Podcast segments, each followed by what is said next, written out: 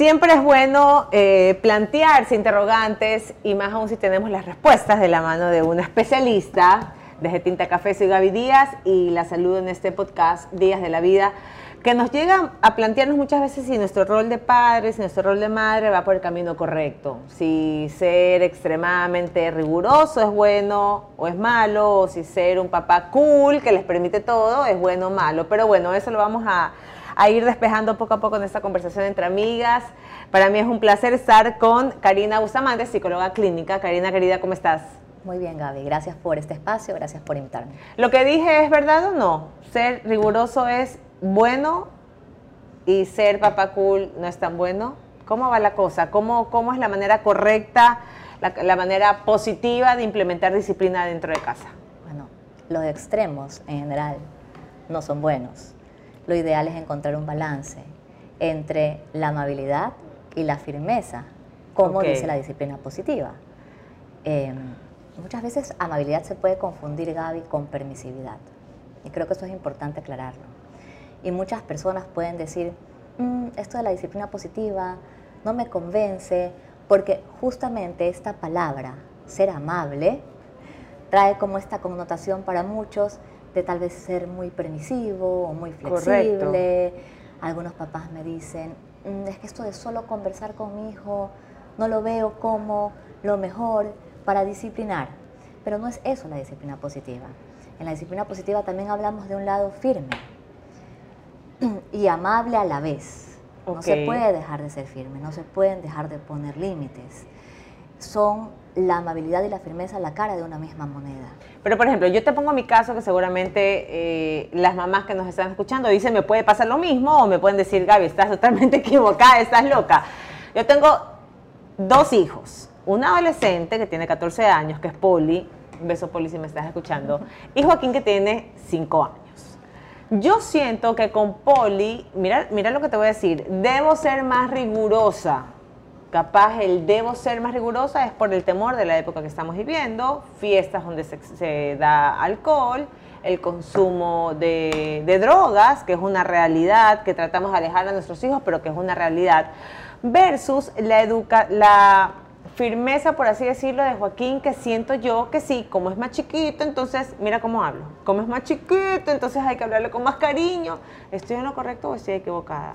Pero quizás está siendo rigurosa justamente por lo que me indicas, es este temor que hay detrás de un tiempo que desconocemos de alguna manera, porque hay muchas más amenazas, por así decirlo, en este mundo actual, de drogas, de tecnología.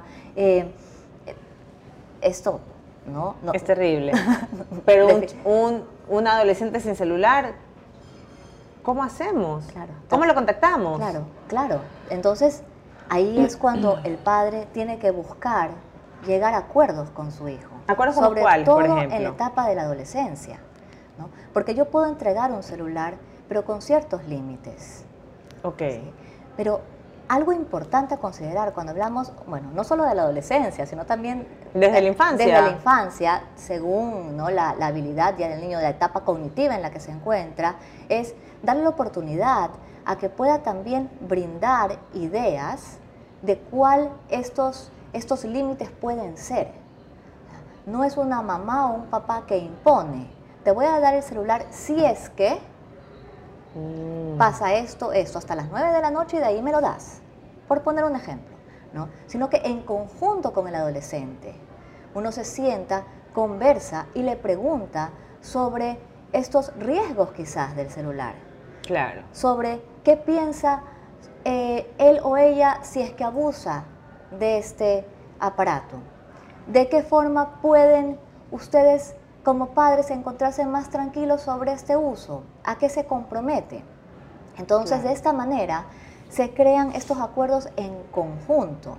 La disciplina tradicional era el adulto el que traía los lineamientos claros y que te decía, ok, estas son las reglas y se hace porque yo lo digo. Con una mirada te lo decían absolutamente todo. Y pobres los niños que estén en la misma sala con los abuelos conversando y los papás, eso era un sacrilegio. Pero justamente, ¿por qué los tiempos cambian? ¿Y por qué también debe de cambiar esto que antes era mucho más estricto, ahora no se puede ser tan estricto? ¿Por qué? ¿Por qué esos cambios? ¿No funcionó acaso la metodología de antes con esta generación? Hay investigaciones, mucho más investigaciones actualmente, que nos ofrecen un sustento sobre eh, las consecuencias de una educación en donde existe humillación, eh, donde existen métodos punitivos que pueden llevar al niño a sentir mucho miedo, a sentir ansiedad, culpa. Entonces, creo que no te diría que ha cambiado algo en relación a cuál es la mejor disciplina, sino em, es la ciencia lo que nos ha venido demostrando con el tiempo cuál ha sido el efecto de esta disciplina tradicional. Em, y bueno, y esto es lo que yo creo que nos da ahora este sustento para poder defender la disciplina positiva. Pero Cari, tú y yo somos frutos de esa disciplina tradicional. En mi casa mi mamá era, llegas a las 12. Y pobre María Gabriela que no llegues a las 12. Uno en la fiesta 11.50 decía, Dios mío, ¿bailo o no bailo la última canción? Porque si se demora cuatro minutos voy, a, voy a, a llegar tarde. Hoy en día, ¿qué piensan los adolescentes? Igual me van a castigar. Si llego a las 12 a las 12 o si llego a las 3, igual me van a castigar. Entonces, nosotros somos productos de esa generación que era más rigurosa. Puede ser que esté equivocada, por eso te lo planteo a ti que tú eres la especialista. Y nuestra generación no tiene más visión de lo que quiere ser versus la generación que se está formando. Mira, te puedo hablar desde mi experiencia. ¿no? Tú, en, en, mi caso también es similar. Yo tenía una mamá que se inclinaba a la disciplina tradicional, a las reglas, a los límites, a de repente amenazarme con la correa. Claro. ¿no? Eh, mi papá, por el contrario, bueno, era un hombre eh, que no tenía que decir mucho para que uno sienta temor. Igualito acá. A pesar de nunca haber amenazado. Exacto. Eh, pero si me preguntas a mí, y mis papás considero que han sido maravillosos y lo mejor del mundo y que todo lo han hecho en nombre del amor. No tengo duda de eso. Pero si me preguntas a mí, ¿te hubiera gustado que te enseñen lo mismo de una manera diferente? Sí. Hubiera preferido que en lugar de que me persigan ese día con la correa, quizás me llamen a su habitación y me pregunten, ¿qué pasó? ¿Qué pasó? ¿Cómo así hiciste de esto? ¿Cómo esto te hace sentir? Entonces... Es verdad. Que de hecho se le dio a mi mamá, viste, soy una mujer de bien. ¿Por qué no me dejas hacer más tiempo en la discoteca si soy una mujer de bien? Y ahí salta la respuesta de esa generación, ¿no? Es que eres una mujer de bien porque te puse límites, porque eran los límites necesarios. ¿Cómo eres en casa? ¿Aplicas así? No, ¿cómo eres tú con tus hijos en casa? Porque Siempre he querido consultarle a eso a nuestros especialistas, porque dicen que casa herrero, cuchillo de palo. Hay una reunión y pobre que me digan que la anime. No quiero animar ninguna reunión familiar, pero como tú eres en la casa, ¿eres también de esa disciplina positiva con los tuyos o haces un mix con lo que te tocó a ti cuando eras chica? Mira, te cuento, para, para que yo me convierta en mamá pasaron muchos años. Mis hijos fueron muy buscados. Qué lindo, ¿ya? Y muchos de los padres que asistían a mis talleres me decían, Karina, ya te quiero ver cuando tengas hijos. claro. Ahora tengo tres hijos maravillosos. Mi mayor tiene cinco años y mis menores son mellizos, ¿no? para que veas cómo es la vida, de tres años. Tres hombres. ¿sí? Y yo te puedo decir que el 80% de las veces aplico la disciplina positiva y que el 20% de las veces quizás estuve muy cansada, estaba pasando por una situación particular que me tenía muy estresada y no utilicé disciplina positiva y, respondí de una manera inapropiada. Correcto. Eh, dije algo que no tenía que decir. Y lo, y lo rico de la disciplina positiva, Gaby, es que te, te enseña a aceptarte con esos errores que en este camino puedes cometer.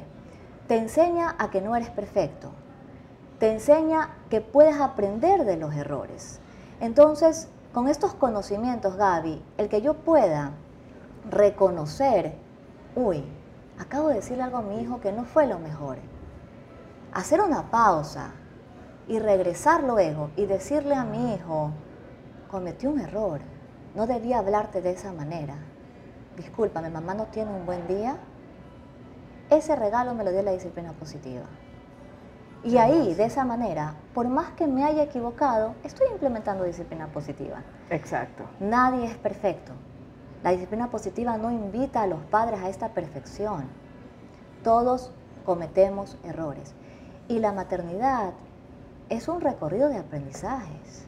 Que nunca termina. Que nunca termina. porque al inicio, claro, los primeros años. Claro. Todo lo que esto conlleva. Correcto. Y luego uno ya dice aquí manejo todo sumamente bien, ya tengo, ¿no?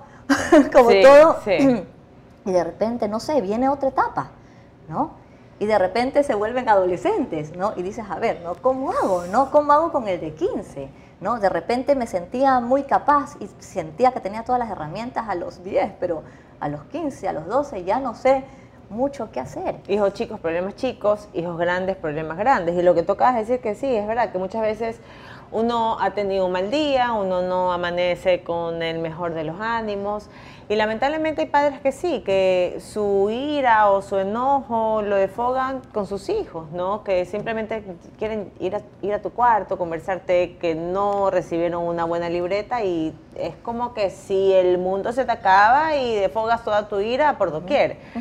Y ahí después viene el cargo de conciencia, ¿no? ¿Por qué actúo así? Pero bueno, me quedo con, con, eso que dijiste, que nunca es tarde para enrumbarse nuevamente y educarlos en base al amor. Y, y, nunca, nunca es tarde para reparar, Gaby. Sí, muchos padres me dicen, yo conocí la disciplina positiva con mi tercer hijo, ¿cómo hubiera querido hacer esto con el primero y el segundo? ¿No? Y los padres tienen como esta tendencia a ser muy duros consigo mismos ¿no? y a reprocharse. Yo siempre les digo, ustedes han hecho lo mejor que podían eh, con las herramientas que tenían en ese momento. Exacto. Todo lo que han hecho ha salido de un lugar eh, de amor, con una buena intención. Es, que es así, como padres siempre nos, nos, nos, motiva, nos moviliza el amor y la buena intención. ¿no? Hermoso. Y, y, y, es curioso lo que dices de problemas chicos, eh, perdón, eh, hijos chicos, problemas chicos. problemas chicos, ¿no? Porque, y, aquí te voy a tocar tal vez un poco el tema de la adolescencia, ¿no? Eh, le tenemos miedo a la adolescencia. Sí. Es, yo creo que hay muchos mitos alrededor de la adolescencia. Empezando que le pusieron edad del burro. Sí, sí no, no, entiendo. ¿Qué le puso eso, Gaby? un burro, ha sido un burro. La edad del burro que nos marcan y que, nos, y que inconscientemente uno como padres los va preparando, es que ya mismo entras a la del burro, es que está la del burro. Entonces, nosotros mismos le, eh, le, vamos marcando un territorio donde los motivamos a que se equivoquen y a que, y que no hagan las cosas bien. Claro, nosotros mismos ponemos esa mirada a la adolescencia, de ese tiempo caótico, de estos niños, de estos chicos, ¿no? Que van a ser rebeldes, que probablemente van a estar totalmente desmotivados por los estudios, desinteresados todo el día en el celular, con los amigos. Eh, y realmente la adolescencia eh, no, no necesariamente es este mundo aterrador que como padres creemos puede llegar a ser. ¿Cómo tú la catalogarías? ¿La edad de, él?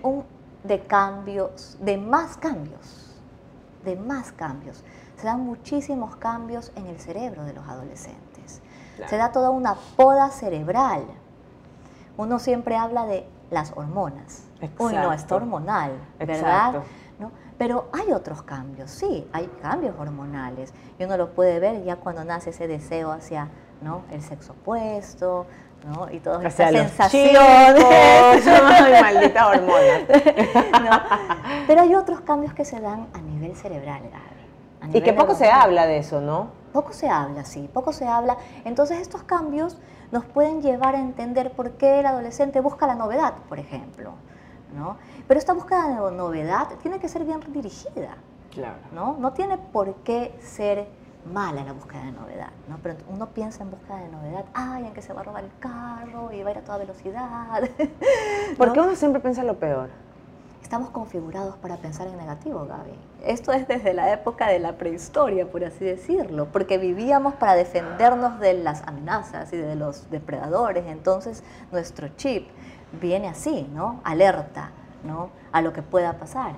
Entonces tenemos esa huella, imagínate, en nosotros en donde hay un autor, que no recuerdo el nombre, que, eh, que dice eh, que los pensamientos negativos se pegan como el velcro, mientras que los positivos ah. pasan como que por una olla de teflón. Mira tú, resbalando, resbalando, pasan y se van.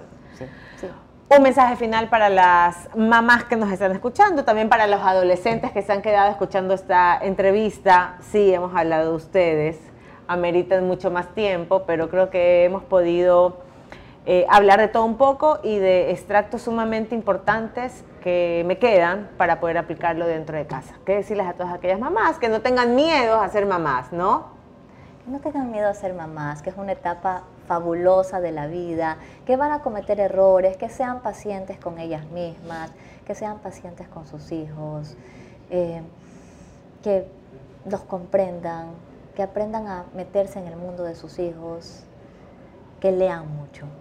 Eso es lo más importante. Hay muchos recursos. Nuestros hijos nos inducen al aprendizaje constante y esto nunca va a parar. Constantemente, exacto. Ok, bueno, desde Tinta Café te agradezco muchísimo, mi querida Karina Bustamante. Gracias por habernos acompañado. Espero verte en otra ocasión para temas más importantes y cotidianos. Esto fue Días de la Vida en nuestro podcast.